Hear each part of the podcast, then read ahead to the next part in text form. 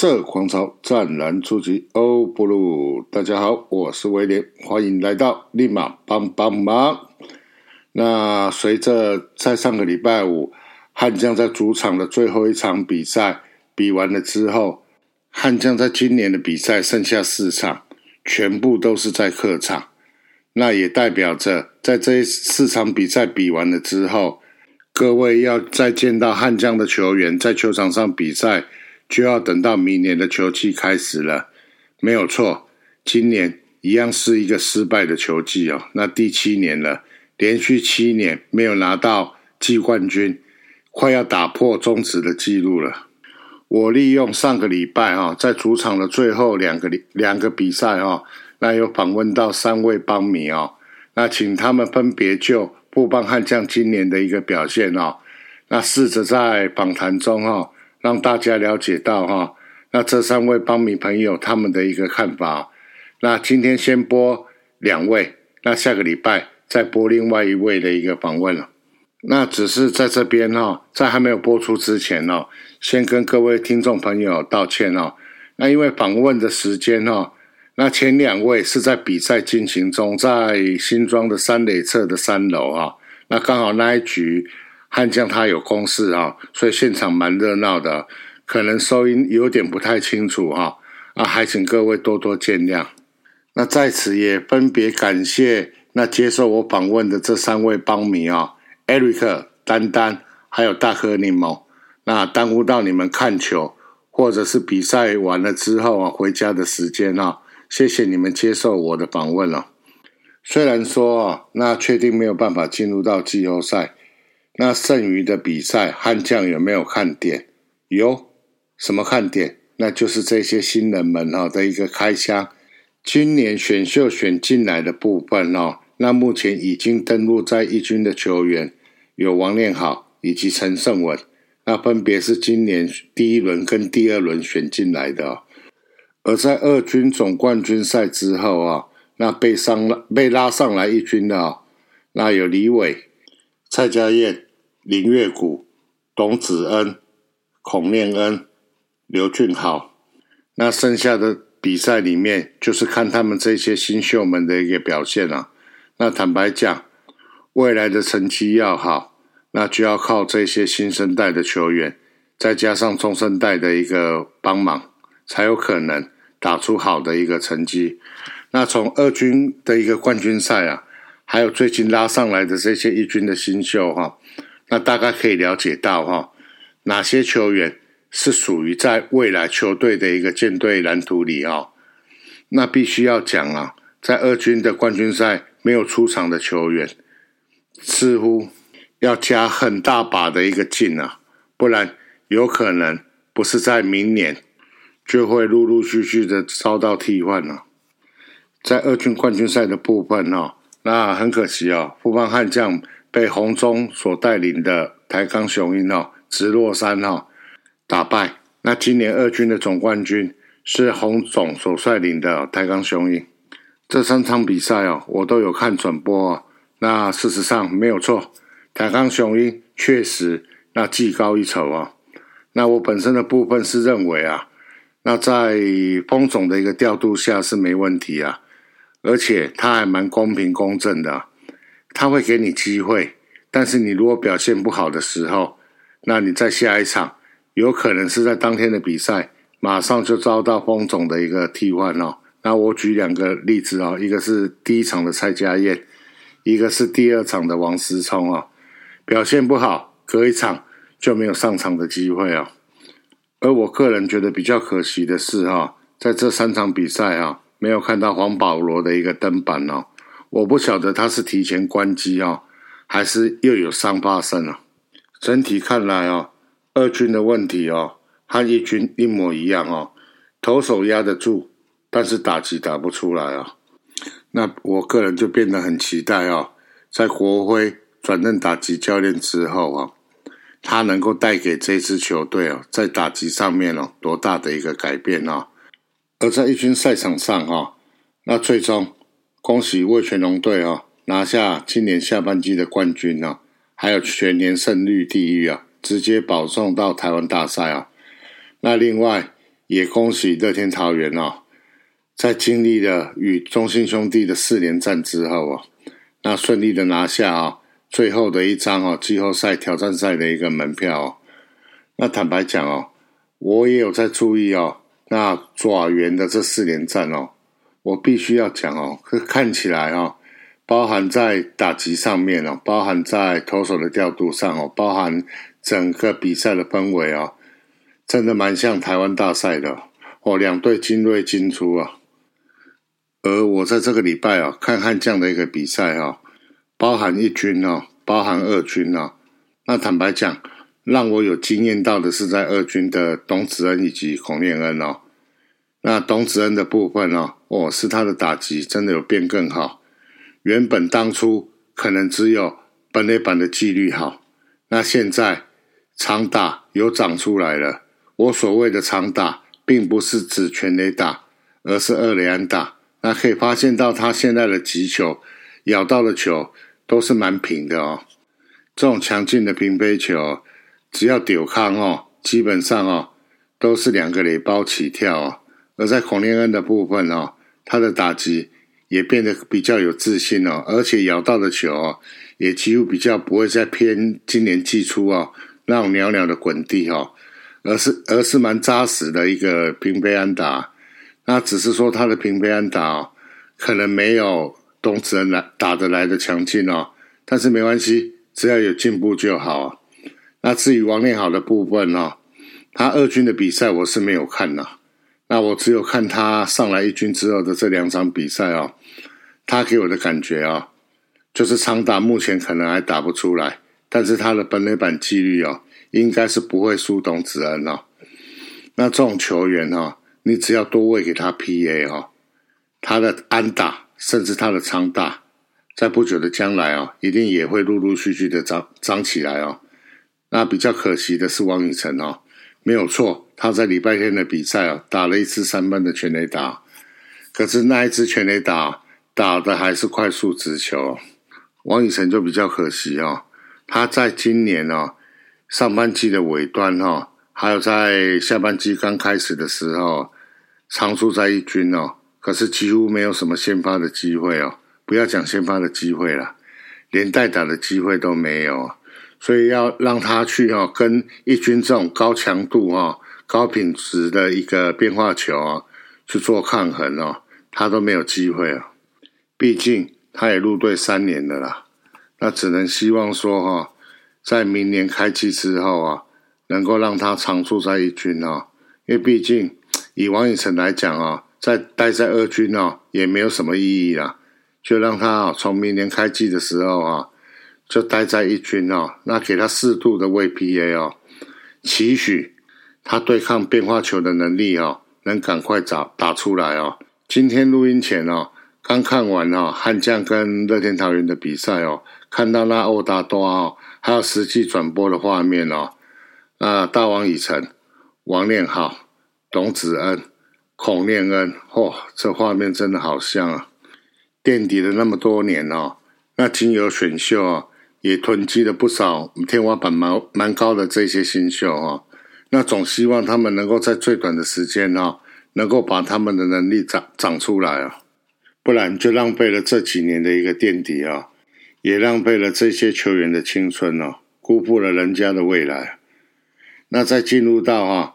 下个单元哦，球迷访谈之前哦，那我在这个礼拜哈，那有接到哈，那忠实听众朋友哦，某祥啊的一个说法，他说哈，哎，威廉，你真的很不过嘞，人家主节目明明有一些赞助合作的一些活动，那怎么在听你的单口的时候啊，都没有听你啊，在帮主节目做宣传哦？我突然想到，对哈。我好像都没有在单口节目上面做宣传了，所以在进入到下个单元啊之前啊，请容许我做一段哈无情的一个工商啊。第一个方案啊是每月斗内二五四啊，大叔野球有意思啊，月月赞助二五四，台湾棒球有好事啊。那有分成三个阶段哈，五十四元的金手套番薯粉哦，满一年了会拿到精致的购物袋。那第二个是一百五十四元的打击王番薯粉，那满半年会送你精致的购物袋，满一年。会拿到专属的渔夫帽哦，那两百五十三元的 MVP 番薯粉哦，满半年哦送你精致的购物袋，还有专属的渔夫帽，满一年会拿到真正的毯子哦，让你跟单口节目主持人哦陪我们一起毯哦。第二个赞助方案哦是永丰银行的 Sports 卡哦，那我们的主节目哦大叔野球五四三哦，在今年下半年。有了新的一个合作伙伴啊，那就是永丰银行哦。那主打什么？主打一张运动时收听节目赚回馈，让你动起来的信用卡。这一张永丰 Sport 卡是一张用汗水赚回馈的信用卡。只要每月加入永丰银行的汗水不白流 App，参加支持运动 Parkes 揪团活动，达成 App 里面设计的运动目标。同时，当月刷远丰 Sport 卡，永丰银行就会帮你抖内大叔野球五四三哦。抖内金额是每个卡户刷卡消费的一 percent 哦，或是一个人最多上限每个月五十元，再加上卡片本身是有最高七 percent 的一个回馈，就算运动没达标哦，仍然有不错的回馈哦，可以给各位听众朋友做参考。支持永丰 Sport 卡，支持大叔野球五四三。我们每年都会提拨固定比例跟你赞助基层棒球。最后还是要提醒各位啊，谨慎理财啊，信用至上。各位也不要觉得奇怪哦，阿威廉你怎么在例行赛快结束的时候才在推哦？那主节目的一个抖内方案哦，那其实，在包含日本哦，包含美国的职棒哈，他们隔年的季票，事实上是在当年的球季结束之后。开始在做做推广哦，所以说，如果说各位听主节目也好，听各单口节目也好，那你们听的觉得很满意的话，那除了给五星推报之外哈，也可以试着抖内我们哈，让我们更有动力哦去做更好的一个节目哈。接下来我们就进行下一个单元哦，和你聊悍将。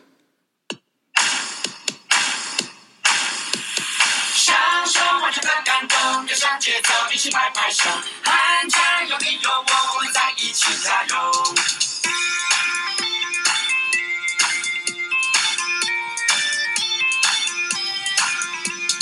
难忘精彩的战局，回味音乐的旋律，期待再一次相遇，我约好再继续。享受欢庆的感动，跟上节奏，一起拍拍手，喊加油！你有我，我们在一起加油。那首先哈，要访问到的帮民朋友是艾利克哦，他平常都是坐在三垒侧哦。那他给我的印象哦，是他算是一个数据啦、技术的一个魔人也好、达人也好，常常分享一些技术上面的一些事情哦，在群组上面和我们做讨论哦，甚至啊，连球棒哦和手套，他所知道的资讯哦，也会很。很大方的，直接分享在群组上面哦，跟我们讨论哦，这支球棒的特性是怎么样啊？阿吉卡丘头到底有何影哦？啊，明明我们大家啊，那聊啦啦队哦，聊得正起劲哦，他就老兄哦，就会硬塞这些技术上面的问题哦，和我们做分享哦，和我们做讨论哦。那我们现在就来听一下访问他的一些内容。哎，各位听众，大家好。那威廉现在人在新庄市立棒球场哦。那今天是十月十九号，主场的倒数第二场比赛。然后目前战况是来到三下，陈真刚才打了一支二垒安打哦，没人出局，二垒有人。那跟各位报告完战况之后，那开始今天的录音哦。那今天第一位邀请的是艾利克，对吗？艾利克哈，那他今年。比较可惜啊，因为工作的关系，上半季都在香港哦。那下半季大概在一半左右的时间哦，回到台北哦。那他本身也是机票会员哦。那现在就请 Eric 先简单的自我介绍一下。Hello，大家好，我是 Eric。哎，Eric 啊，那很开心哦，你愿意接受我的一个简单的一个录音哦。那最主要是谈哦，今年的富邦悍将哦，那各个方面你有什么想法哦？但是我先讲一下哦，我刚才有讲，虽然上半季你不在台湾哦，但是我相信你在香港的部分应该也是有看转播嘛。呃，都有都有都有哈。那现在请你大概讲一下今年的悍将，你的看法。呃，球场外的话，譬如说这个行销啊，或者是这个商品设计啊，各方面其实都一直维持着非常高的水准，所以这个部分呃，就希望球团可以继继续的维持。那球场内的话，最主要就是针对整支球队的，无论在投打跑手。这四个方面其实都有很大的这个进步的空间。那投手的方面的话，就是希望今年球季很多的缺点都暴露出来了。那希望说，呃，从秋训开始一直到明年球季的话，教练团可以针对投手的这个分工，可以做更明确的定位。那呃，无论是在领先的时候，或者是落后的时候，都要有这个不同的。调度的方式跟这个准备的方针，不要说觉得这个投手年轻好用，然后可能就一直不停的一直使用，一直使用，那休息跟恢复的时间比较不够。那今年在投手这方面比较可惜的是，这个缺少了一个值得信赖的这个中继的布局的投手。那赖志源受伤，这个可以说是。整个中继投手群的一个致命伤。那打击方面，其实还是希望说，这个打击教练能够针对各个球员的这个打击素材，能够呃再给予更更细致的这个训练跟要求。那尽量不要说在落后的时候就用一些比较消极或者保守的一些战术啊。就只是要求要推进啊，或者打者在上在上场的时候，可能就只想到说我只要碰到球就好，我只要碰到球就好。那我觉得，如果呃心态能够正确的话，那其实对于他们成绩的这个进步是会有很大的帮助的。那跑垒的话，像现在整个悍将的野手群打线，其实也都逐渐的走向年轻化了，所以。速度的这个部分其实也都也都有在提升，所以这个部分就继续继续维持就好了。那再来就是手背的话，一些手背的布阵啦、跑位啦，还有动作方面，其实都可以再做的更细致一些。因为呃，今年其实也有一些这个比分差距比较接近的比赛。那回过头再来去看这个比赛的内容的话。往往都发现，就是差了一颗球，或者是差了呃一个手背或者一个传球，没有传的没有传的很好，或者说野手在站位的时候可能有有一些判断上的一些错误，那其实也都少赢了好几场的比赛，那也让球队的整个竞争力其实也在这个过了中段，上半季过了中段之后，可能就开始有点。逐渐在下滑的这个情形，所以以上大概就是我这半季以来，或者说这一季从荧幕上或者我自己在后半段进场实际看到的呃悍将的整个状况。那希望说富邦这支球队能够在未来的这个进展上面能够越来越好，那早一点能够。完成我们所有球迷的心愿，就是成为真正的北方王者。谢谢大家。那我听完你刚才讲的哈，我我的看法啦，我的感觉啦，是好像你认为说今年的战绩不好，比较问题比较出在是在教练团的部分嘛，尤其是投手端嘛。呃，对，像我刚才提到的，就是说。先发投手其实他们的这个呃素材也好，特质也好，其实都都是 OK 的。可是比较可惜的就是说，在先发跟呃第八局、第九局中间这个中继这个布局、这个桥梁上面，其实出现了很多的断点啊。那呃，就像我刚才提到的，很可惜的就是说赖志源的受伤导致这个呃布局投手或者是中继的短局中继或者采取针对式投球这方面，可能可用之兵就少了一个。那其实。在呃，职棒球季这么长的一个一个过程当中，如果少了一个真的重点可用的这个投手的话，其实对于整个战力上的缺损，其实会有很大的冲击跟影响。那从认识你到现在哦，啊，你一直让我感觉你算是比较属于那种数据啦，还有那种技术方面的一个球迷哦。你本身很注重相关的一些技术方面的讨论啊，常常看你在群组上面都会跟我们分享一些跟技术有关的一些文章嘛。那既然你刚才有聊到教练团的话，本来我是还没有打算在十月份的节目要聊了。那既然你有提到了，我就大概我想就简单的请教你一下了。你觉得今年的气候，以你的看法，布邦悍将的教练团啊，我把它分成两个部分，一个部分是教练团，这个教练团可能包括有打击教练、投手教练、守备教练等等等。那另外一位就是总教练。你觉得今年的季末，布邦悍将有没有需要针对刚才讲的在教练的这个部分去做个调整？呃。绝对是有的，而且最重要的其实是像现在，呃，总教练跟球员之间可能在这个沟通的桥梁上面，其实少了一个比较有效率的这个沟通的桥梁。那其实，在呃球季中间，这个首席教练泰隆教练他这个离职之后，其实一直球队在这首席教练这个位置上，其实一直都是悬缺。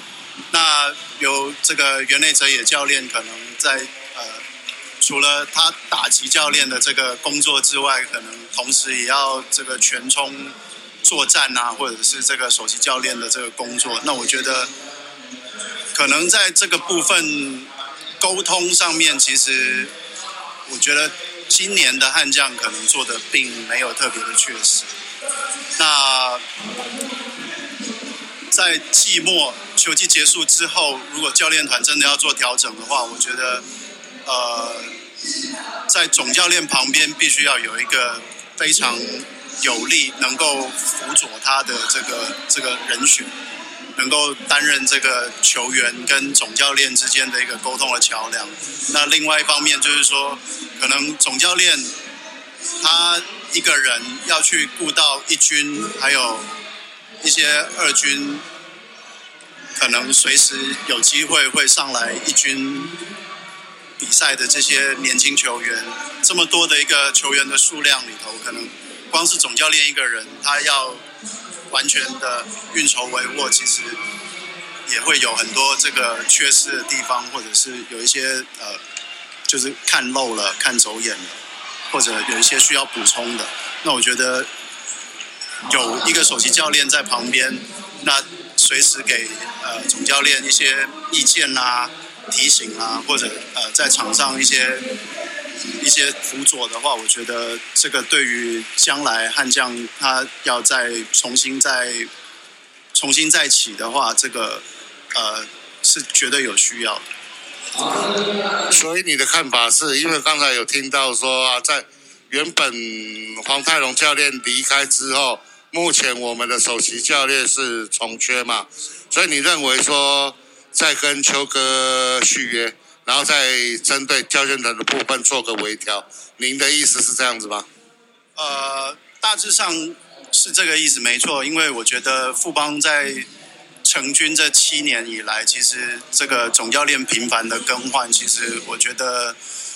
一方面也可能反映出来，就是说球团本身急急着想要说，能够证明这支球队的确是有冲击冠军、冲击锦标的这个实力。可是，呃，频繁的这样更换更换主帅的话，其实球员可能在适应新的总教练的这个带队方式或者他的这个打球的风格之后，没多久，可能又又改朝换代了。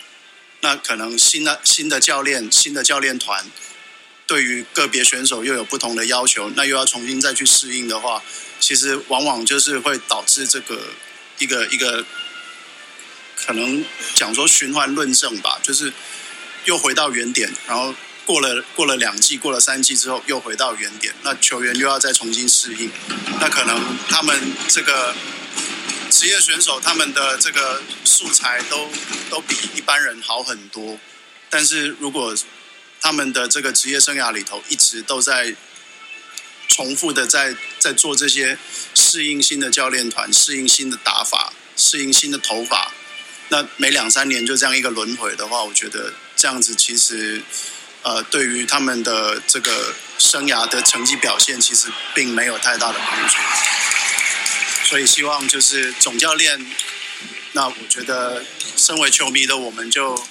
还是还是先再忍耐一年。那希望说这个邱总在接下来的这一年，针对缺失的部分去做改进、去做补强之后，那能够很很尽情的放开手脚的去让这支球队去呃去发挥，在场上去去尽情的表现，那去冲击这个。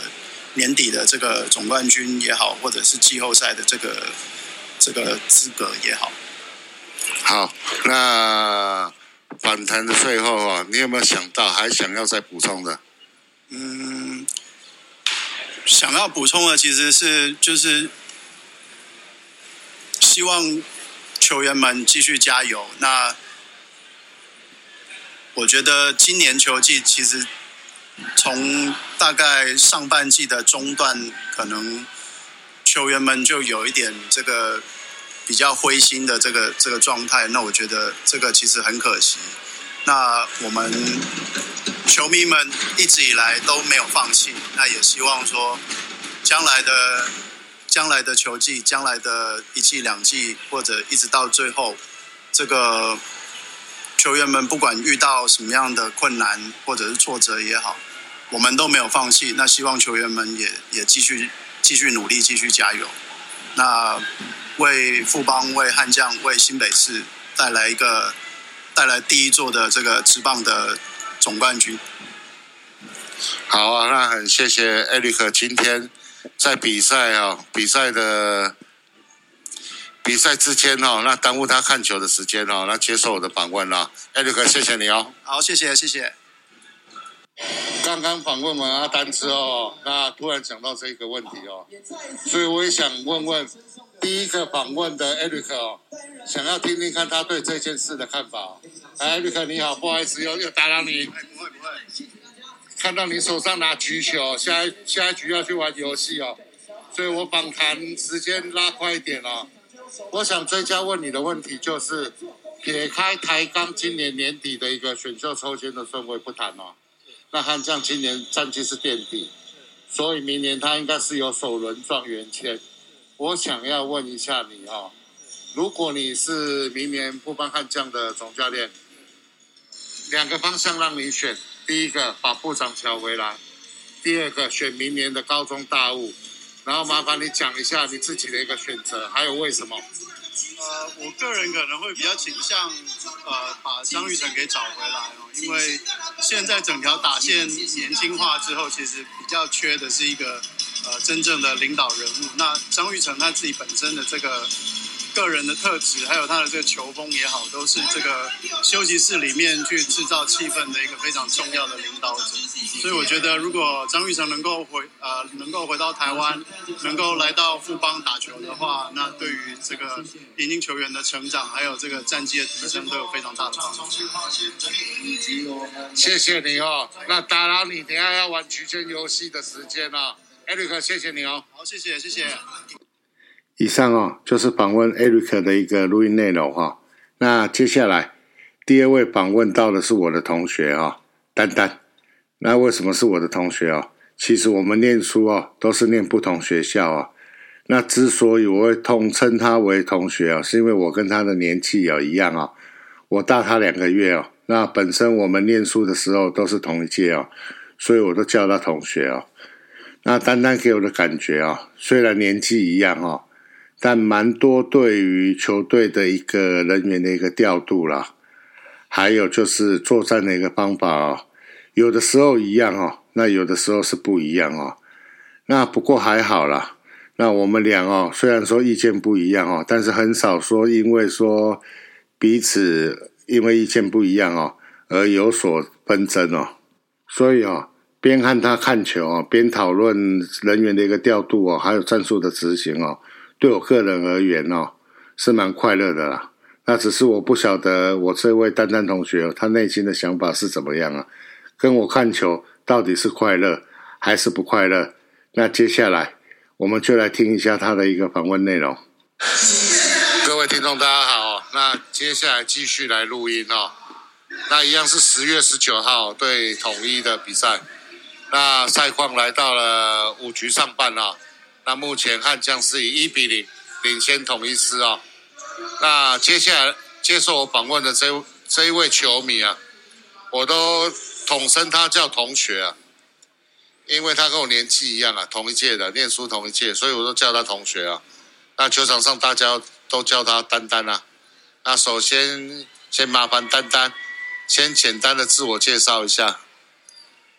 嗨，大家好，我叫丹丹，我平常的位置都坐在三垒三垒热区，然后跟以前主持人也是坐同一个区域。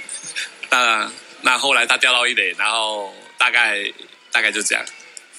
哦，那我先跟各位听众啊说明一下，那这位同学个性比较害羞哈，所以等下的访谈内容会比较不一样哈，一问一答哈，我我提问，然后他再回答哈。那如果说这种方式听得比较不习惯的听众朋友，还请你们多多见谅哈。那等等，今天找你来的原因呢？我是想说到寂寞哦，想找几位帮迷朋友哦，那聊一下他们今年对不帮悍将各项表现的一个看法。那因为你刚才有讲到，希望由我提问的方式来来做反弹哦。那我们就开始第一个问题哦。那第一个问题哈，你个人觉得哈，因为你本身也有在跑客场嘛，包括天母，包括桃园，只要悍将的比赛你都会去哦。那我想先请你来聊一下，就你自己的观察啊，悍将今年在行销上面啊，包括商品的品质也好，包括主题日的举办也好，你觉得跟天母的味全龙，还有桃园的乐天有什么样的差别？其实我帮的行销向来都是做到最顶，我猜大家也一样。包含今年的一些主要的活动，比如说国徽的隐退，还有最近一次，比如说啦啦队的全体签名，其实也都吸引蛮多人参加，而且可能很多人都跨夜就就就排队，然后准备隔天早上限量的商品，还有限量的。名额来参加，其实说实在，我也有去，我也有参加。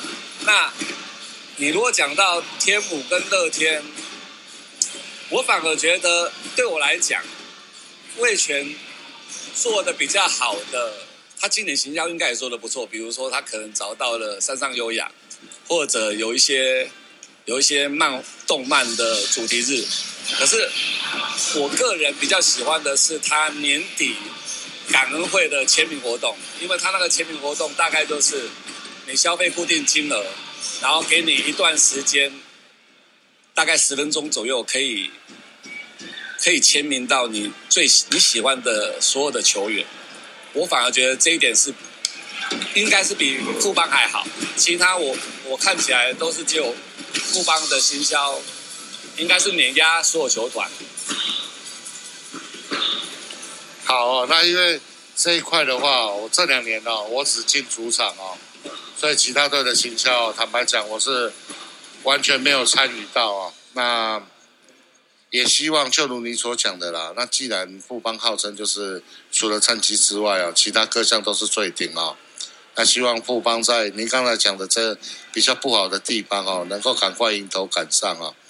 那接下来就是要聊比较关于战绩的部分哦。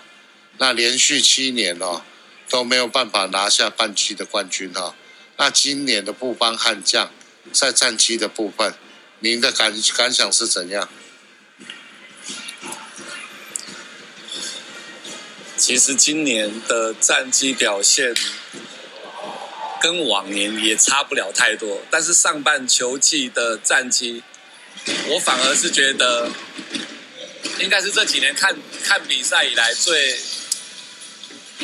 比较失望或比较痛苦的一个一个上半球季吧，因为那个连败的压力其实对球员跟球迷应该都蛮大的。那那像今天像今天我们在这边录录音，其实也进入了消化适合的状态，然后看起来又要展望明年。可是很对我来讲，你看哦，很吊诡的就是今年。打的最好的，目前看起来打的最好的魏权，魏权的教练小叶，还有我们目前二军的比赛，目前已经输两场的教练，对方对手的教练洪洪一中，其实这两个都是以前我们带领我帮的教练呢，但是在带我帮的过程中，可能我不知道跟球员的配合有没有关系，但是。结论以以目前的结果论来看，你看这两个这两个教练今年所带的成绩，不管是一军来讲，二军来讲，其实他用成绩来表达来表达我们目前的表现，所以我就觉得，嗯，教练其实影响应该是蛮大的。那那接下来就是就就就球员的的配合吧。那你既然讲到了教练哦。那你是我今天第二个访问的球迷啊。那刚才的 Eric，你本身你也认识啊，他是有也是有提到教练的部分哦。那我就针对刚才有请教他的问题哦，我也想来请教你一下哦。那刚才我也问他哦，如果说今年季末富邦悍将的教练团要调整的话，我把它分成两个部分，第一个部分是总教练拉出来谈。第二个部分是其他的教练，啊，这个可能包括手背，包括投手，包括跑垒教练等等。你觉得你的看法？为了明年的战绩好，悍将在今年季末针对总教练或者是其他教练团的成员，有需要去做微调吗？如果是我个人，我比较。喜欢严格的教练呢，虽然我猜很多球员不不太喜欢这样子的教练，比如说之前的洪洪总吧，因为在我来看，呃，邱总他是一个对我来讲，他是一个人和的教练呢，就可能像呃之前的兄弟的吴富联，呃，对他们来讲。他可能他可能有他偏好的球员，然后在先发一军跟二军的安排上，可能没有像像洪总这样子的呃的严格或或不假情面。比如说你在比赛比赛中，你只要有失误，或者是有一些让他看出比较怠惰的样子，他可能当场会把你拉下来。那我不知道，我不知道富邦的体质是不是不见得适合这样子的教练，但是我个人是比较倾向这种类型的，可能像林威柱也是这种这种类型的，但是我不知道教练团或高层明年的安排有没有这样子的想法，还是还还是，其实我也不太知道教练团高层有有没有更多的不同的不同这几年的思维。好，因为你一直都聊到的是关于秋哥哦，那我就直白一点了啊。那投手教练的部分哦，一军目前我们的投手教练是罗曼哦，那包括我们二军的那一位投手教练，你觉得因为蛮多邦米在诟病说，包括一二军的投手调度哦，你觉得这两位在明年的部分有没有有没有必要试着去做个微调，或者是讲难听一点，就直接就换掉，改其他人来来接手？我知道很多人诟病一军的投手教练罗曼，那可能，唉，有的又会觉得他天天用一些他喜欢用的球员，然后我个人是对投手教练我没有太大意见，我反而是觉得你总教练一旦确定之后，接下来投手教练或者是或者是他的左右手，他他应该会安排他自己觉得适合的人选去。一起运作。好，那刚好现在是轮到陈真在打击哦。那根据我在社团上面的一个观察啊，那阿丹本身你对外野的安排哦，你比较倾向于安排炮手哦，可能是炮手，可能是长枪哦，而不应该在角落外野的部分哦摆上一些防守组的。我也坦白讲啊，就是讲。周家乐或蔡家燕等等啊，那你觉得了啊？今年的一个战绩不好，跟教练团在外野的一个人手的一个安排上面，是不是一个造成今年造战绩不好的一个原因之一啊？我觉得外野手除了。泽轩跟浩伟以外，其他的外野手的手背相对都不够稳定，尤其是以今年来讲，像刚像刚刚我们在访谈中打出一两打的陈真，像陈真、王思聪这些打击不算打击算还不错的球员来讲，但他们的手背都太不稳定。那其实，其实很多这种失误造成球队的落后或输球，我觉得这个，我觉得情况蛮多的啦。那我是希望明年除了泽轩或浩伟以外，应该要有更好、更稳定的外野手可以做轮替。那我不知道，我不知道王念好算不算算是一个好的选择。其实早前。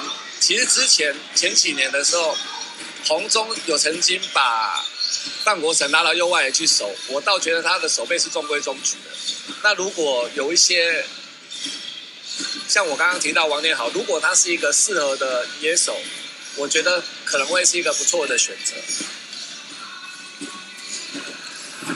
再来哦，那现在打击的是大王李神哦。那既然轮到他，那当我再请教一下哦。你个人的看法，为了明年的战绩好啊，王以诚以及刚才你有提到的，我们今年首轮选进来的王练好，是不是就直接要拉在一军？我觉得两个都可以，可是我觉得王以诚他反而在打击的挥空率来算比例太高，那。你如果大家认为应该要给他多一点的 PA 的话，应该也是一个不错的选择。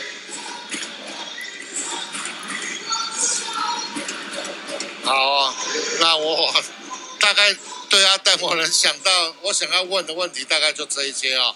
最后，我再拜托阿丹，你有没有想针对刚才讲的去做补充，或者是你刚才没讲到的，你现在想要补充？我觉得我应该说，义大之后的富邦，当初最让人家诟病的位置就是游击。然后这几年，呃，比如说我们补了王拔之后，然后把花钱移防到三垒之后，其实我们目前看起来，游击跟三垒的手背算是正常，比较就现在目前看起来手背的洞可能。比较容易出现在右外野，我我是觉得，如果明年来讲，这些可能的可能失误的洞都补齐的时候，其实我还是觉得我帮是一个打击手背跟投手，我我觉得他其实还是一个好的队伍。那谢谢阿丹今天接受我的访问哦。我想临时再追加一题哦，那就是说，撇开台钢今年年底的选秀啊，他抽签，我们先撇开他不管抽到哪个顺位，那以今年悍将的成绩是垫底啊，所以没有意外的话啊，悍将明年是应该拿到状元签，那大家都说明年是选秀的大年哦。那我举两个方向就好。以阿丹你的看法哦，在目前悍将的队形，如果你是秋哥，或者是你是明年升上来的那一位总教练的话，你的状元签，你是想选部长，还是想选明年的高中大物？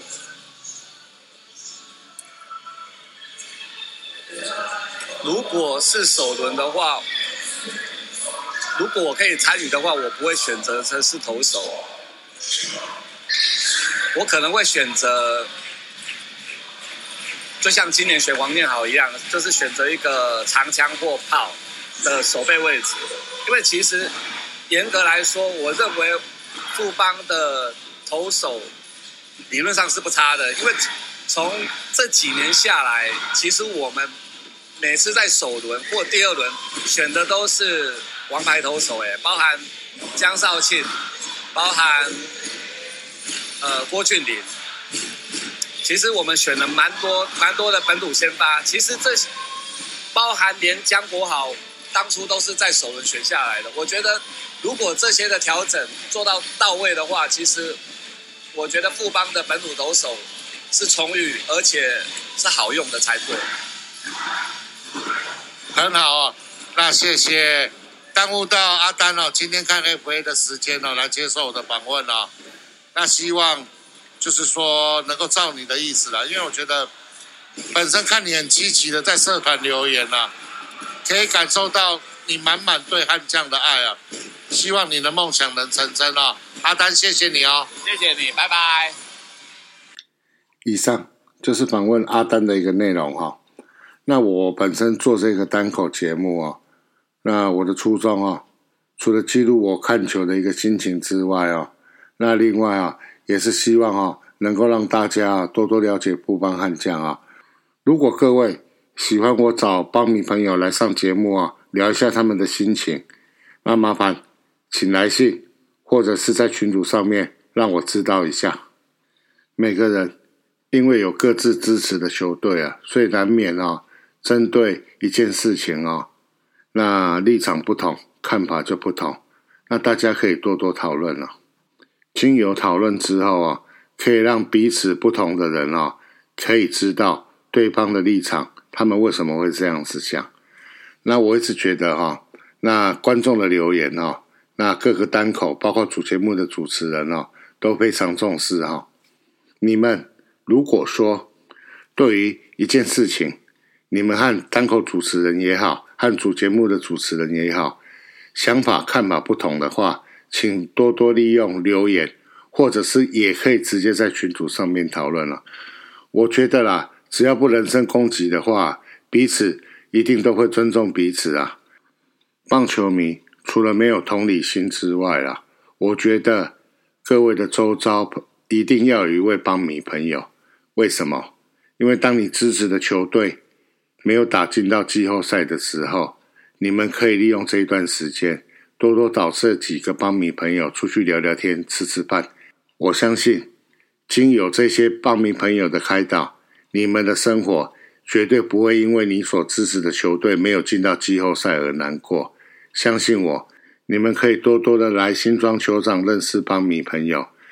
以上就是本周的节目内容，请多多进场看球，如果可以。请带着你的家人、朋友、同事、同学一起进场看球。我们下周见。拜拜。